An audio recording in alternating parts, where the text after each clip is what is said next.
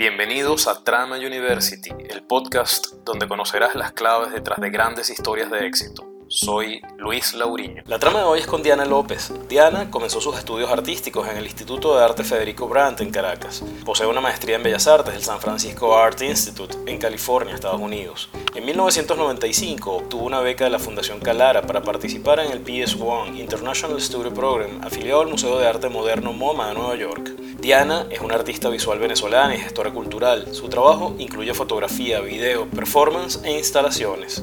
En 1996 presentó la exposición individual Esto no es un martillo en la Sala Mendoza de Caracas con el proyecto fotográfico El Ojo de, iniciado en el programa internacional MoMA PS1 en Nueva York. En este mismo año fue invitada a participar en La Invención de la Continuidad, curada por Ariel Jiménez y Luis Pérez Oramas en la Galería de Arte Nacional. Durante esta década, su obra fue incluida en diversas exposiciones en Venezuela, Estados Unidos y Canadá. En 2005, su tapiz desaparecida es presentado en la exposición colectiva Jump Cuts de la colección mercantil en el American Society de Nueva York. Esta exposición fue la mayor exposición de arte contemporáneo venezolano en la ciudad norteamericana en las últimas décadas. En 2007 participó en el ID Performance en la obra ¿A qué le tienes miedo? en colaboración con el grupo de danza Tránsito en Caracas. Posteriormente, y con el mismo grupo, presentó Pintura de Acción en dos tiempos, en Periférico Caracas, en la Sala de Arte de los Galpones en Caracas.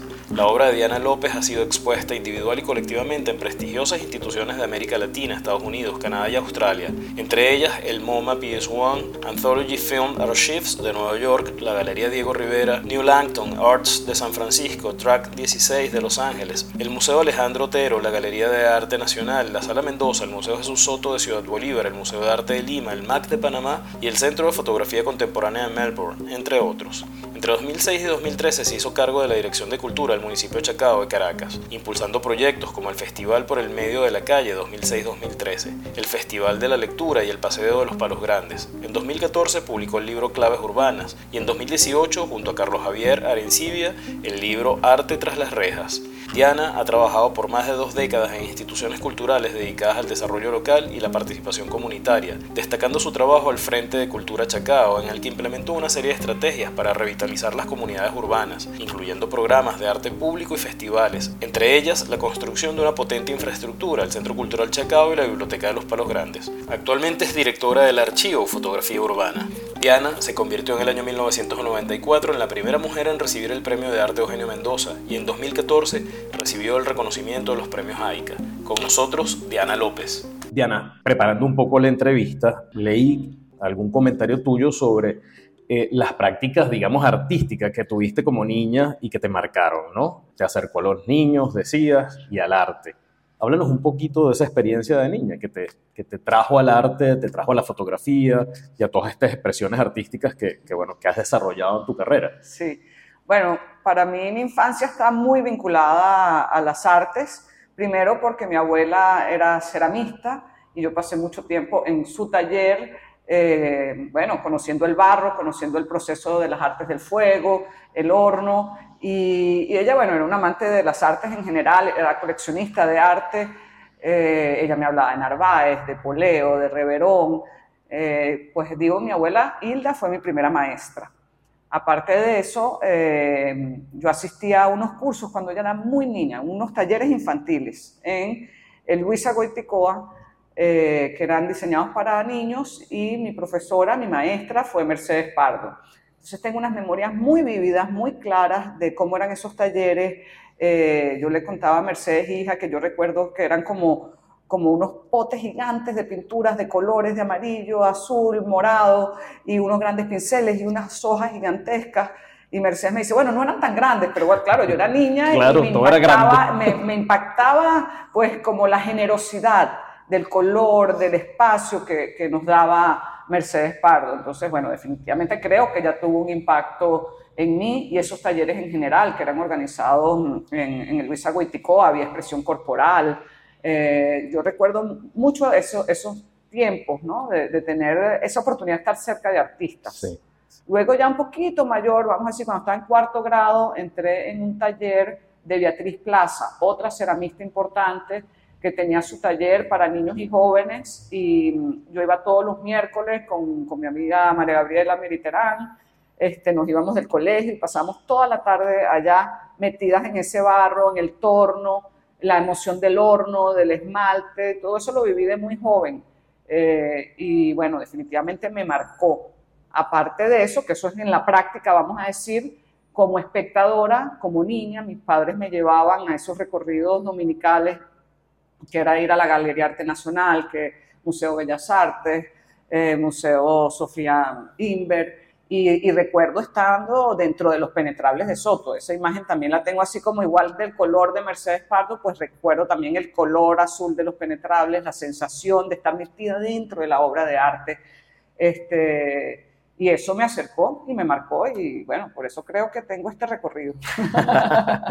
Diana, luego estudiaste en San Francisco con gente de la talla, por ejemplo, de Tony Labat o de Doug Hall y la escritora Kathy Acker. ¿Qué recuerdos atesoras particularmente de aquella época? ¿Quién, te dejó una marca particular que por alguna razón recuerdes hoy? Sí, yo voy a comentar antes de hablar del San Francisco Art Institute, ¿dónde empecé yo? Yo estudiaba Derecho en la Universidad Católica, en las mañanas. Y en las noches estudiaba en el Instituto Federico Brand. Estudiaba dibujo y pintura. Entonces yo me hacía esa pregunta, bueno, ¿dónde quiero estar yo? No es que me molestaba el derecho, me parecía interesante como, como carrera, lo que estábamos estudiando, pero había algo que me atraía este, mucho más a, ese proceso artístico. Entonces yo me hice esa pregunta, bueno, ¿con quién quiero estar? No qué es lo que voy a hacer, sino en qué medio me quiero desarrollar. ¿Con quién quiero estar? ¿Con los artistas o con los abogados? Respuesta nada fácil, supongo. Nada fácil y nada fácil para mi familia. Fueron discusiones eh, importantes, eh, emotivas, de cómo iba a ser mi vida futura, de cómo es la vida de un artista, cómo es la vida de un abogado. Bueno, decidí porque fue una decisión totalmente propia, eh, muy joven, a los 19 años, que mi carrera, mi, camino, mi camino era el arte y la cultura. Y yo le decía a mis padres, bueno, ellos me decían, pero ¿de dónde tú conoces los artistas? Y yo, bueno, toda mi infancia, mi adolescencia me han ido llevando a los museos y ahora como no me dicen que eso es un mundo maravilloso y que es un mundo posible para mí. Sin querer queriendo te fueron metiendo ellos me fueron metiendo, pero después se asustaron y entonces, bueno. Eh, luego de tomar esa decisión, tengo la oportunidad de ir a California y terminar mi carrera allá. Eh, y entro en este instituto, que es un instituto muy interesante, reconocido, no muy grande, dedicado específicamente a las artes, porque muchos, muchos institutos relacionados a las artes visuales también tienen arte comercial, diseño gráfico. Este, era, este es un instituto dedicado únicamente a decir a las bellas artes, como se dice tradicionalmente. Allí estaba, habían varios eh, departamentos, estaba el departamento de escultura, que fue el primero que entré, el de pintura, el de fotografía, cine, y había uno que era muy, muy distinto, que estaba como en, en un lugar apartado, que se llamaba Nuevos Géneros. Y a mí me llamó la atención. Y me fui a ver qué era eso. Y entonces ahí estaban haciendo las cosas pues más innovadoras, estaban trabajando mucho con performance, estaban trabajando con video, esto es en los años 90, mm. eh, donde no se estudiaba videoarte en muchos lugares. Y bueno, allí me encontré con estos tres profesores maravillosos, Tony Labat, eh, artista multidisciplinario, cubano-americano, Doug Hall, artista californiano, estudioso de, del videoarte, y de la instalación, y Kathy Acker, una, una artista, una, una, escritora muy contestataria, desde su forma de ser, de vestir, de escribir, de, de actuar, y bueno, eh, con los tres tuve muchísimo intercambio, eh, y creo que los tres me marcaron muchísimo. Tony Labat eh, no solo, fue mi tutor, mi mentor, vino a Venezuela, eh, conoció también otros artistas, eh, trabajó con otros artistas venezolanos como son Luis Molina Pantin, Sandra Vivas, en fin. Eh, ese fue un tiempo ah, muy importante. En el caso de Doug Hall, Assis Kusher. Sammy, Sammy Kusher y su colaborador Anthony Assis también estaban estudiando en esa época en, en, el San Francisco Art Institute y empezaron a desarrollar sus prácticas allí y yo colaboré con ellos. Entonces, bueno, fue un, momento como muy efervescente. Claro, claro, me imagino. Yo, por cierto, creo que de, de Katy Acker, creo haber escuchado algo en esa librería famosa de San Francisco que es City Light. Sí, allí, allí ella, ella allí realizaba sus lecturas. Eso. Y, y, nosotros íbamos a escucharla, pero no solamente íbamos a escucharla, sino ella organizaba que los estudiantes también leyéramos nuestros escritos. Claro. Eh, entonces siempre entendí que, que, cuando estás en esto, la idea es sumar. Ella nos sumaba a nosotros como, como estudiantes y nos daba esa posibilidad de, de enfrentar un público. Eh, Además, en un espacio súper irreverente. Irreverente, ya totalmente. ella, ella fue, eh, ya, ya, falleció, pero una mujer muy irreverente eh, y sus actitudes pues me marcaron mucho. Claro, qué maravilla. Como señaló en tu presentación, en 1994 recibiste el Premio de Arte Eugenio Mendoza, primera mujer en recibirlo con tu obra intitulada Muchacha, ¿no? Entiendo que el eje era una muchacha embarazada que, que fuera asesinada, ¿no? ¿De, ¿De, qué se trató la obra y, y, qué significó el premio en particular para ti? Sí, eh, en ese momento, en los años 90, bueno, yo siempre he estado como observando cuáles son las temáticas que, que se están trabajando y, la temática de la violencia me parecía que no era una temática que se estaba trabajando pues en, en temas de, de, arte, ¿no? Por lo menos no evidentemente, no uh -huh. veía eso. Y era una preocupación que yo tenía. En el año 94 yo estoy recorriendo calles de Caracas y me encuentro con un tabloide que se llamaba Crónica Policial. Claro. Y en su portada estaba esta imagen de esta mujer asesinada que presuntamente además estaba embarazada. Eh, yo la recorté y la guardé, por lo que me impactó. Sí. Y, y, me, y, me, decía, bueno, ¿cómo trabajo esta imagen tan dura que me está inquietando a mí? O sea, la imagen me estaba llamando, me estaba inquietando, yo le tenía que dar una vuelta. Uh -huh. y, y, llegué hasta, hasta tejerla, pues, a buscar cómo tejer esa imagen. Pero yo no sabía tejer. Entonces, eh, buscando a alguien, me, pues busqué nuestras páginas amarillas, nuestro Google del momento, que eran nuestras páginas amarillas. Exacto. Y llegué a Ingelore Karsten, una alemana que tejía unas alfombras muy hermosas, unos tapices de flores, de pájaros, muy coloridos. Y yo la fui a visitar varias veces, le dije que tenía un proyecto, bueno, tuve que entablar una, establecimos pues una amistad, una relación, hasta que un día pues le llevé esta imagen y, y le dije que, que bueno, que, que yo... Eh, quería hacer como una comisión, que sería que ella tejiera esta, esta, esta imagen tan dura. Ella se negó eh, y luego poco a poco la seguí visitando hasta que la convencí. Le dije, es que esto es una denuncia, o sea, estamos denunciando, esto es para que no siga sucediendo, esto es para que nosotros como colectivo nos demos cuenta de lo que está pasando. Y ahí la convencí. Y fueron varios meses tejiendo la alfombra, yo iba, buscábamos los colores entre las dos, la forma que es redonda, que, que está en el piso, y cuando uno la ve es como, bueno, como cuando se ve un cuerpo eh, pues, en esa situación. Sí. Eh, entonces, justamente cuando la puse en la sala de exposición, funcionó como, como lo que yo me imaginaba, que era que la gente se iba a colocar en círculo alrededor del cuerpo fallecido. Entonces, es, es más allá de una sola imagen, es, es una instalación donde también el espectador se vuelve partícipe. Claro, participa. Y, y, esa, digamos, ese tapiz, esa imagen, hoy en día está expuesta en algún lado. Sí, ¿Se puede ver? Sí, actualmente está expuesta en una exposición muy interesante que se llama Sustrato y Laza, eh, en la Galería Cercuone, en la Castellana, uh -huh. eh, que está dedicada a arte textil. Y okay. esa, esa obra forma parte de la colección de la Sala Mendoza. Okay. Entonces, cuando no está expuesta, pues está también en está, está, en la Sala Mendoza. Ya ha sido exhibida un par de veces. Claro. Ha sido, fue exhibida en la Galería Arte Nacional, en una exposición que curó Pérez Oramas y Ariel Jiménez, sí. que se llamó La Invención de la Continuidad. Okay. Eh, en esa, ellos comparaban varios, hacían duplas de artistas. Okay. Y ellos colocaron la alfombra al lado de una obra que había realizado Claudio Perna, en torno también a un asesinato donde él había este, dibujado el cuerpo pues, de un fallecido en el piso. Entonces se hizo esa relación entre estas dos obras. Qué interesante. Sí. Diana, hablando de, de Luis Pérez, eh, yo le hacía estas mismas preguntas que ahora te, te, hago a ti. ¿El arte necesariamente debe obedecer a un canon estético? ¿Qué es el arte para ti? Mira, cuando se habla de estética, bueno, esos son temas ya filosóficos mm. que los manejan los curadores, los críticos, los investigadores, los filósofos, gente como, como Luis Pérez, Orama.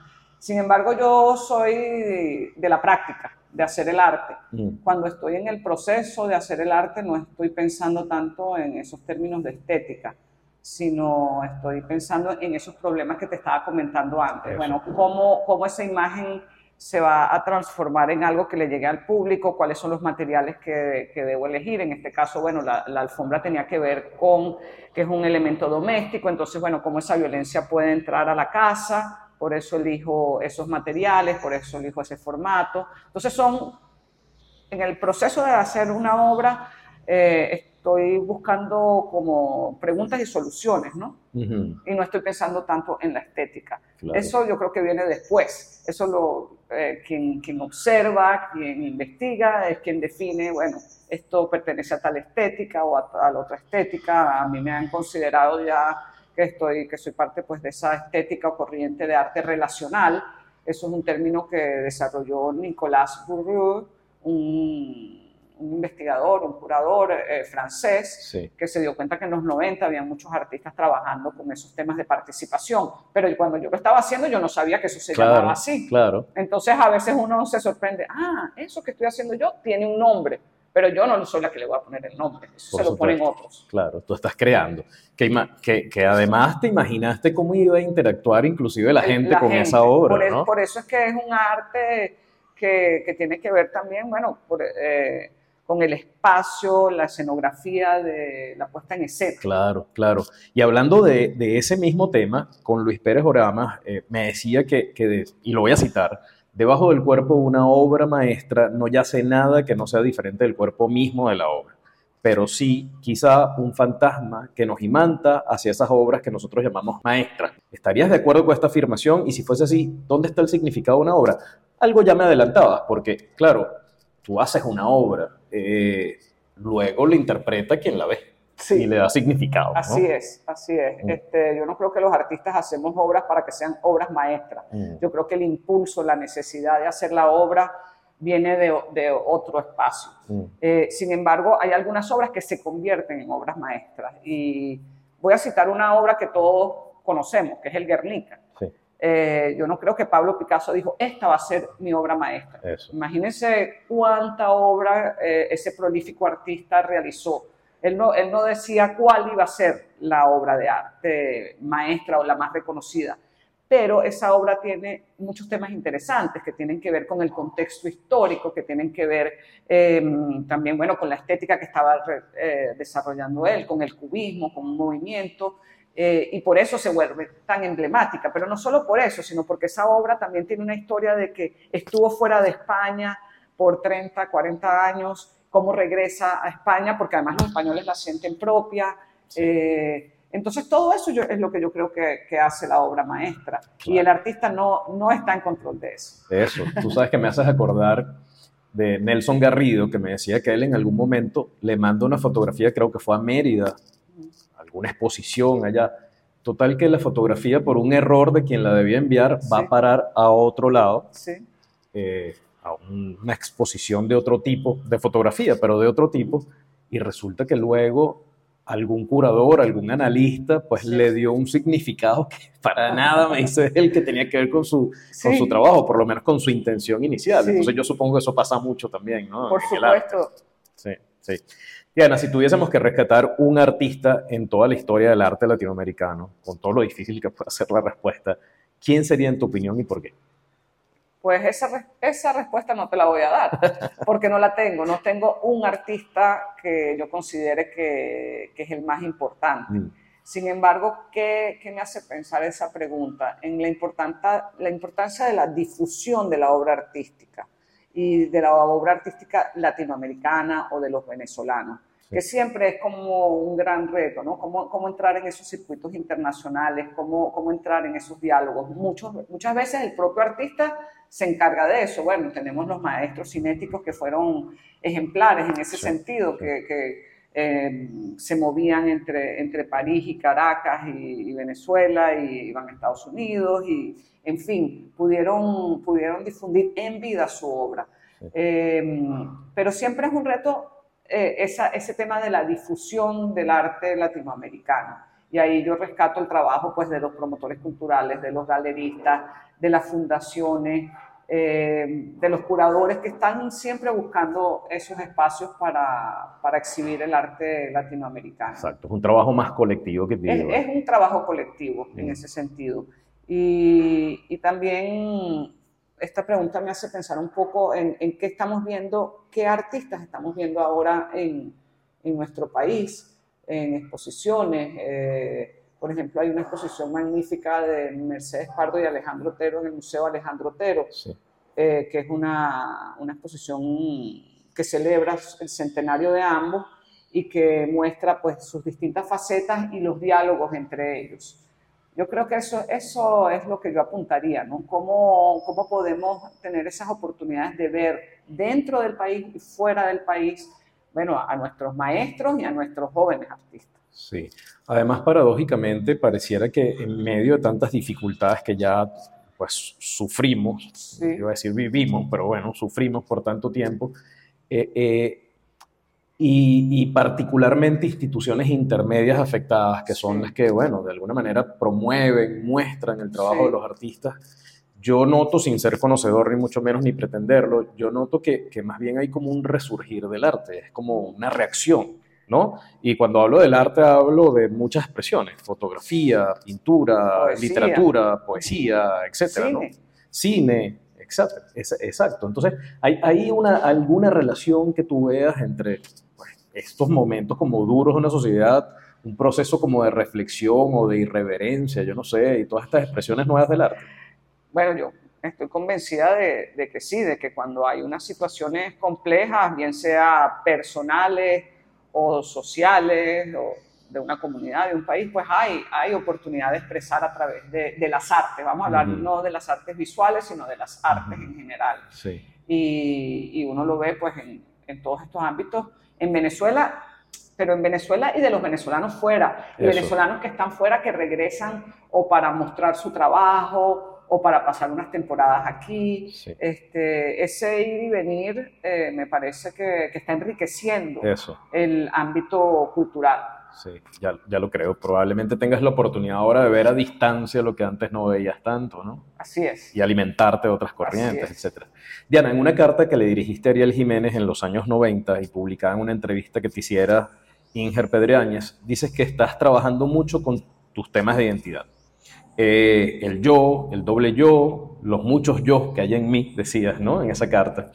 ¿Cuál, ¿Cuál es el yo y los otros yo de Diana López? Sí, bueno, eso que estaba trabajando en los años 90 y esa carta que la, descubrimos hace apenas unos meses, está archivada en la sala Mendoza. Yo, yo no recordaba la carta, Ariel no recordaba la carta. Yo tenía 21 años cuando escribí esa carta. Es una carta muy linda porque tiene dibujos y, y le estoy contando de mi proceso cuando estoy estudiando en San Francisco. El hecho de que sea una carta dice mucho porque una carta enviada por correo. Claro. No había, no nos comunicábamos. WhatsApp ni nada de eso. No nos comunicábamos en ese, ni siquiera por fax o, y menos por internet. Claro. Entonces, bueno, eso ya habla de, una, de un tiempo y, de una manera de comunicarse. Sobre los yo y la identidad, estoy hablando del yo y, parto desde mi yo, pero pienso que, que estoy hablando de cualquier yo. O sea, que todas las personas tenemos muchos, muchas identidades dentro de nosotros mismos, que, que nosotros nos educan de una manera que, que quisieran como que la identidad sea algo muy definido. Bueno, yo soy una mujer venezolana, eh, etcétera, etcétera. Bueno, pero más allá de, de, eso, yo también soy una artista, también soy madre, también soy amiga, también me gusta, este, no sé, el cine, eh, me gusta el yoga, o sea, eso, esas, esas múltiples facetas que tenemos todos, que yo las exploro en mí para mostrárselas al otro. Mm. Y que hoy en día, en el 2023, se complejizan, se han venido complejizando en todo el siglo XXI con el tema virtual, porque ahora no solamente son los yo en el mundo presencial, sino mm. esos yo virtuales que van apareciendo y, que, y, que, bueno, hay, hay personas que los manejan este, muy hábilmente, vamos a decir, otros, otros más torpemente, pero todos tenemos muchos yo. Me hiciste acordar, no tiene tanta relación, pero me hiciste acordar de alguna cosa que le leí a Gabriel García Márquez que decía, el hombre o, la mujer tienen una vida pública, una vida privada y una vida secreta. Así es, bueno, ¿no? por ahí va también la cosa. Diana, hoy tienes una trayectoria profesional sólida. Eh, con, unos aportes y unos logros muy importantes para el país. ¿Cuáles dirías que han sido las claves para alcanzar ese nivel de excelencia y sobre todo mantenerlo, que creo que es lo más difícil de todo ese proceso? Sí, bueno, agradezco el comentario, yo me siento que estoy en pleno proceso, estoy de, hacer. Y, el hacer al que yo me he dedicado es el hacer colectivo, es el trabajar con el otro, es em, construir, construir eh, cultura, hacer cultura eh, con, con, otras personas, pero otras personas que sean diversas a mí, este, multigeneracionalmente me parece importante, ¿no? ¿no? ¿no? quedarnos en una misma generación. Ah, bueno, yo voy a trabajar con mis panas. Exacto. No, no, que sería lo más fácil. Que seríamos así. Bueno, con, mis panas que yo estudié en la universidad. Bueno, eso, eso ya es un ámbito, pero cómo trabajar con personas que son de otras generaciones, mayores o menores. Eso siempre ha sido un. siempre ha estado presente en, en mi enfoque. Sí. Eh, multigeneracional, diversos personas diversas, pues, eh, desde las profesiones, desde los enfoques de vida. Y yo creo que, que haya sido, si hay un secreto, ese ha sido mi secreto, ¿no? Que, que lo puedo compartir, porque es, sabido, ¿no? Eh, quienes han trabajado conmigo, quienes hemos colaborado, eh, trabajamos así, de una manera horizontal, no vertical, construir equipos y siempre buscar aprender en el proceso. Siempre son procesos para aprender, espacios de encuentro para aprender. Eh, y he tenido oportunidad de hacer eh, pequeños proyectos y, también participar en proyectos grandes. O sea, cuando en el año 97 eh, estaba el espacio local, que fue un espacio que fundé con, con una amiga arquitecto y que colaboraron muchos artistas y que duró dos años, donde estábamos explorando pues, nuestro, nuestras, nuestras prácticas artísticas.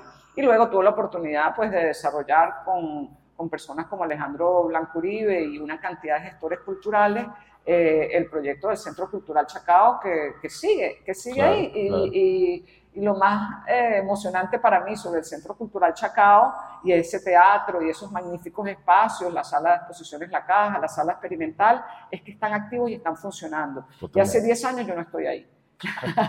claro, ha tenido continuidad que el proyecto. y de eso se trata, ¿no? De, de colaborar, de hacer y, de crear modelos que funcionen. Sí, sí. Pero esos modelos que funcionen tienen que tener que ver con la realidad local, no inventarse, ah, bueno, ¿cómo sería este espacio si yo estuviese, no sé, en Finlandia? No, no, no, nosotros estamos en Venezuela. Mm. Yo me acuerdo de algo muy particular y esa conversación que tuve con Alejandro Blancuribe. Él me decía, mira, el teatro puede ser algo muy innovador y entonces me mostraba, mira, la tarima se puede mover y las butacas que se muevan. Yo le dije, no, Alejandro, estamos en, en Venezuela, estamos en Caracas. Esas butacas tienen que estar bien atornilladas.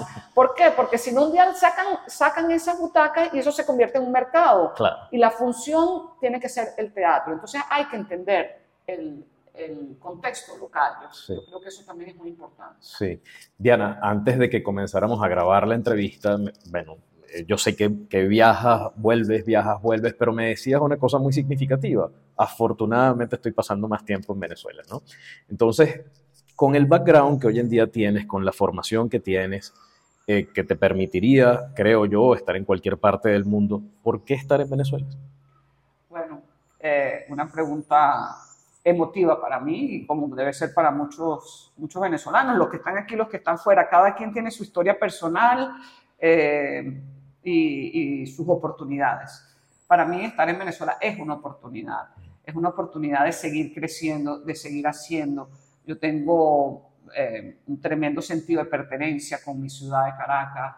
Y, estoy aquí por eso, por, porque lo siento que es una oportunidad para hacer, para seguir haciendo, para, para, continuar esto que ya tiene 30 años, o sea, tengo una carrera ya de 30 años, eh, donde empecé, como digo, con pequeños proyectos, llegué a hacer proyectos eh, o participar, no hacer, participar en proyectos de gran envergadura, a lo mejor estoy en un proyecto eh, de otro tipo de envergadura, he trabajado en, la gestión pública, en la gestión privada, y todo eso me lo ha permitido mi, país. Entonces, ¿por qué no seguir aquí, verdad? Sé que hay dificultades, y son muchas, y, y, a veces, este, bueno, nos generan muchísimas inquietudes, pero, pero reitero, es, este, mi, mi sentido de propósito de vida está muy vinculado al país. ¿Qué significa Venezuela para ti, Diana? Esa es otra pregunta emotiva.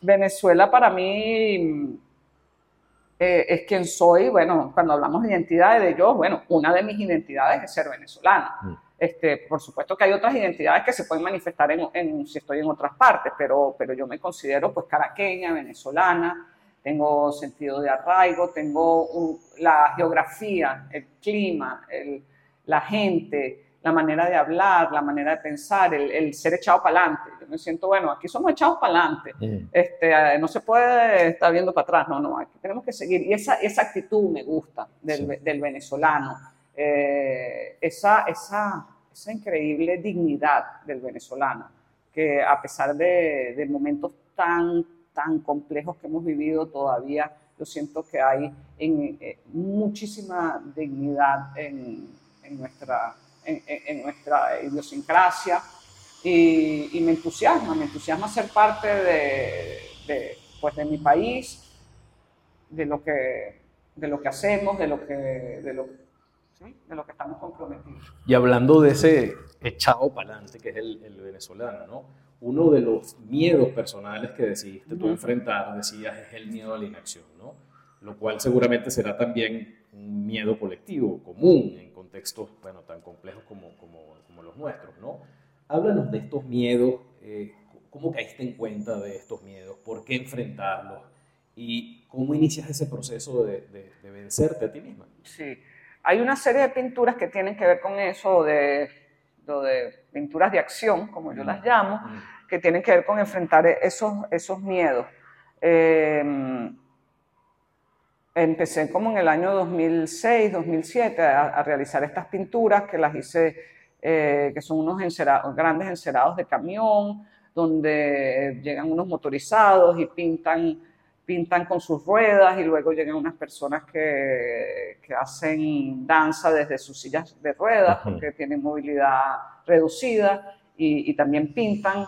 Entonces, ese era un proceso donde yo estaba viendo, bueno, si tú tienes una situación difícil, ¿cómo haces para mantenerte activo? Porque las situaciones difíciles vienen, vienen. O sea, a pesar de que uno no quiera, nos, estaban llegando en ese momento eh, situaciones difíciles sociales, políticas, económicas. Y, y, bueno, hice una obra que se llama Tránsito, que tiene que tiene que ver con lo que estoy narrando y en un momento dado, cuando llegaba el público, yo les daba un papel y les pedía que escribieran sus miedos. Eh, entonces es una obra colectiva. Cada quien escribía un miedo. Y ahí salieron nuestros miedos, nuestros miedos a la muerte, nuestros miedos a la enfermedad, nuestro miedo a tenernos que ir del país, a perder el trabajo, muchas situaciones que, que, que pasaron, que pasan, eh, y todos tenemos miedos. Lo, importante el miedo es enfrentarlo para no quedarnos inactivos. Entonces, bueno, esa obra es un poco una metáfora sobre, sobre ese proceso que, es un proceso que sigue vigente y sigue vigente en mí. Claro, claro. En nosotros. En nosotros, pero por lo menos en, mí eh, sigue vigente. Pero los invito a, esa, eso está en, eh, en mi página web pueden ver ese video. Sí, cómo no, la vi. Diana, hablemos un poquito de fotografía. ¿Dónde radica tu interés inicial por la fotografía? Mira, yo creo que viene desde niña. Eh, cuando, cuando era niña eh, hice la primera comunión, mis padres con una cámara sencilla tomaron unas fotos y las fotos se quedaron en, esos sobrecitos donde venían antes las fotos. y yo la veía y decía, no, pero tengo que hacer algo con esto. Entonces yo hice mi propio álbum de mi primera comunión. Yo creo que eh, ya tenía conciencia de la importancia del registro, del cuidado por la fotografía, de la conservación. Y esa es como la primera memoria que tengo, que tendría unos 8 o 9 años, con la fotografía en particular. Cuando estaba en la universidad no estudié fotografía. Estudié, como dije, video, performance, nuevos géneros, eh, en fin, muchos temas, pero no estudié fotografía. Sin embargo, siempre tenía buenos amigos fotógrafos. Eh, tengo una de mis mejores amigas, es eh, fotógrafa de moda, Patricia Castellano, Lisbeth Salas, que conocí aquí en Caracas, gran retratista, eh, los Ricardos, Ricardo Gómez Pérez y Ricardo Jiménez, fui muchas veces cuando era joven a su estudio y veía todo el proceso, entonces tenía el interés, pero no me consideraba fotógrafa, pero siempre estaba cercano a los fotógrafos. Cuando empiezo a hacer performance, me doy cuenta que necesito la fotografía porque hay que hacer un registro. Eso. Y ahí es que, empiezo pues ya a profundizar en la fotografía y, he estudiado pues también. Claro. Bueno, y hoy diriges el archivo de la fotografía, ¿no? sí, pero ha sido un proceso como no planificado, vamos claro, a decir. Claro, claro. Bueno, pero yo me imagino que el destino te va a llevar. El destino me llevó a la fotografía. Así como te trajo el arte. ¿Cómo ves el estado de la fotografía en Venezuela y su futuro? Sí. La fotografía, bueno, es una herramienta, es una herramienta de, que, permite muchos usos, ¿no? Que va desde, bueno, el fotoperiodismo hasta el ensayo, el ensayo, a la fotografía artística, la fotografía de moda, la fotografía publicitaria. O sea, es, decir cómo veo el estado de la fotografía en Venezuela me parece... Eh, demasiado general. Demasiado general. Ahora, mm. vamos a ver cómo es, cómo es el estado de la fotografía artística o de la fotografía de ensayo. Yo creo que gracias a, bueno, primero unas necesidades de, cada individuo que le interesa eso, pero también gracias a las escuelas se ha ido sofisticando. En, muchos en muchos niveles, gracias al taller Roberto Mata, a esos 20 años de la ONG dirigida por Nelson Garrido y seguramente muchas otras escuelas que, que yo no conozco, hay un, un nivel pues eh, muy interesante de lo que sucede en la fotografía venezolana. Te lo preguntaba un poco porque me da la impresión de que hay un interés como colectivo por querer convertirse como entre periodista y fotoperiodista o fotógrafo los celulares inteligentes facilitan la cosa. Entonces hay un gentío tomando fotos y creyéndose fotógrafo, ¿no? Y, yo creo que esto es mucho más serio que eso, ¿no? Por eso te lo preguntaba un poquito. Bueno, yo creo que, que, es maravilloso que la fotografía haya llegado a este punto de democratización, porque, bueno, sí, cualquiera puede hacer una foto y sus intenciones son de las más diversas, ¿no? Para mantener una memoria, para, este, desde lo más personal, pues la memoria familiar está muy vinculada a a la fotografía, a la memoria personal. Y luego, bueno, ya después va, como dices tú, bueno, el que quiere hacer un bello paisaje, un viaje. Y, muchos se interesan justamente desde ahí a la fotografía, como lo estoy diciendo, bueno, yo me interesé de niña por hacer mi propio registro. Eh, y luego, bueno, el que quiere profundizar, pues, pues hay maneras. Eh, Roberto Mata, él cuenta que él, él, es autodidacta. A mí me sorprende eso. Porque, pero él, vio la necesidad de que sí, había que crear una escuela, porque quizás él no tuvo la oportunidad de conseguir una escuela como la que él necesitaba eh, en su momento. Entonces, yo veo muchas oportunidades para la fotografía en Venezuela. Seguro, ya lo creo. Diana, el arte siempre ha sido en Venezuela, eh, siempre ha recibido muchas críticas de ser un arte litesco, bueno, determinado tipo de arte, ¿no? Eh, un, arte orientada a las élites, tal vez. El Sistema Nacional de Orquestas ha roto un poquito con eso, ha hecho como más eh, una experiencia más colectiva y eso rompe un poquito con, con esa etiqueta, ¿no? ¿Qué opinas tú de, de, esas críticas y si es así, qué habría que hacer para eh, involucrar a, a un público mucho más masivo en el disfrute del arte, en la vivencia del arte? Claro, bueno, Pensemos un poco en el arte y en la creación. Vamos a hablar de varios aspectos. Bueno, primero la creación artística y luego la difusión artística, que son dos temas distintos. Correcto. La creación, bueno, es ese individuo o ese grupo de personas que se unen para, para hacer una manifestación, bien sea o, este, una composición musical, tocar, tocar una pieza, este, pintar un cuadro, hacer un documental, en fin. Eh, ese es el proceso creativo. Necesita apoyo totalmente. ¿Por qué? Porque, bueno, siempre se necesitan unos recursos, este, unos recursos humanos, unos recursos económicos, por ejemplo, para desarrollar un documental. Claro. Eh, entonces, yo creo que hace mucha falta, este, desde lo público y lo privado, apoyar ese proceso creativo. Sí. Eh, que no, no, creo que necesariamente es elitesco, porque pues, en yo he tenido la oportunidad de viajar por el país, de conocer distintas comunidades y se produce arte en todos los sectores. Sí. Entonces, no creo que es elitesco la, el proceso creativo. Ahora, lo que es importante es que ese proceso este, de apoyo a la creación sea lo más amplio posible. Claro. Eso es donde hay que trabajar. Y luego en la difusión. Nuestros museos han sido gratuitos siempre. Eso ya dice que no son museos elitescos, no fueron ni son. Sí. Eh, entonces esa crítica me parece que es una crítica superficial. Y en cualquier parte del mundo, además, cualquier museo cobra y cobra, bastante y cobra bien. bastante. O sea, que, que, esta situación que tenemos en Venezuela es bastante privilegiada. Ahora, ¿cómo, ¿cómo buscar ese público? Es el reto de esas instituciones instituciones. ¿Cómo hacer llegar? Bueno, por supuesto, siempre con los colegios, con las universidades, con los estudiantes, para crear el hábito, porque el, el disfrute de la cultura también es un hábito que se va creando bueno, desde, desde, la infancia, desde la adolescencia, bueno, se puede, en cualquier momento de la vida se puede, se puede tomar, pero ahí es donde hay otro reto para la inclusión. Entonces hay que trabajar en esas políticas culturales. Claro, el eh, problema en esos derechos culturales, porque nosotros eh, en la Constitución dice que tenemos un derecho a la creación, pero también al disfrute de la cultura. Entonces, bueno, ahí, ahí es donde tenemos que trabajar todos los gestores, estemos donde estemos políticamente, creamos en una cosa o en otra, pero concentrémonos en eso. Claro, sí, entiendo que el problema no es tanto las dificultades para el acceso, sino más bien la generación de interés de las masas, ¿no? Por supuesto, pero eso, eso ¿desde dónde se crea? Pues desde la escuela. Claro. Yo, haría mucho por la pedagogía. Bueno, que lo digas tú, ¿no? Sí, claro, es que, es que yo lo tengo por mi propia vivencia y es lo que que creo que debe, debe haber mucha presencia eh, de, de, la pedagogía de, artística en las escuelas, bien sea apreciación por la música, apreciación por las tradiciones venezolanas, eh, apreciación por, por, las artes en general. Sí. Diana, tú sabes que mientras preparaba la, la entrevista, escuchaba música clásica creada por, por David Cope eh, con inteligencia artificial. y revisaba un poquito tu incursión en el mundo cibernético y, y NFT, eh, de diversos rostros, las Dianas López, ¿no? Eh, que presentarás, por cierto, este año en Nueva York. ¿Cuál es tu opinión eh, en esa relación aparentemente nueva entre la tecnología y el arte? Y digo aparentemente nueva, porque cuando uno revisa un poco en la historia, pues desde, no sé, desde Leonardo da Vinci hay una relación estrecha entre la tecnología y el arte. La tecnología del momento, por supuesto, y el arte, pero yo supongo que si uno se va más atrás, la habrá también. Por supuesto, que siempre, siempre ha habido artistas, no, no todos, pero artistas que les interesa, pues, eh, dialogar con esas nuevas tecnologías. Por ejemplo, cuando los primeros artistas en los años 70, como Nanjun Pike, que expuso en el museo, eh, en nuestro Museo de Arte Contemporáneo, Sofía Inver, eh, un artista coreano que, que fue el primero que metió un televisor en una sala de exposiciones.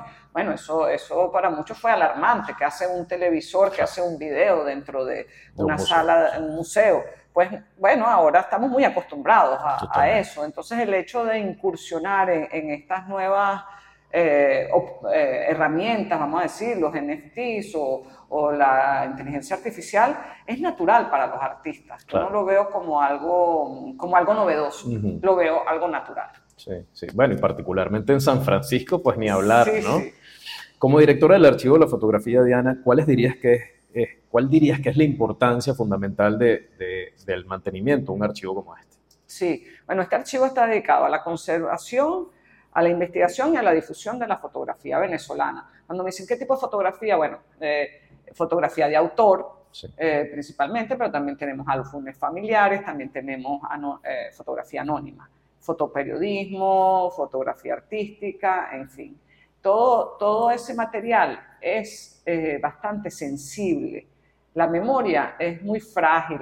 Eh, la memoria visual o la, o en fin, o la fotografía, son elementos frágiles que requieren conservación.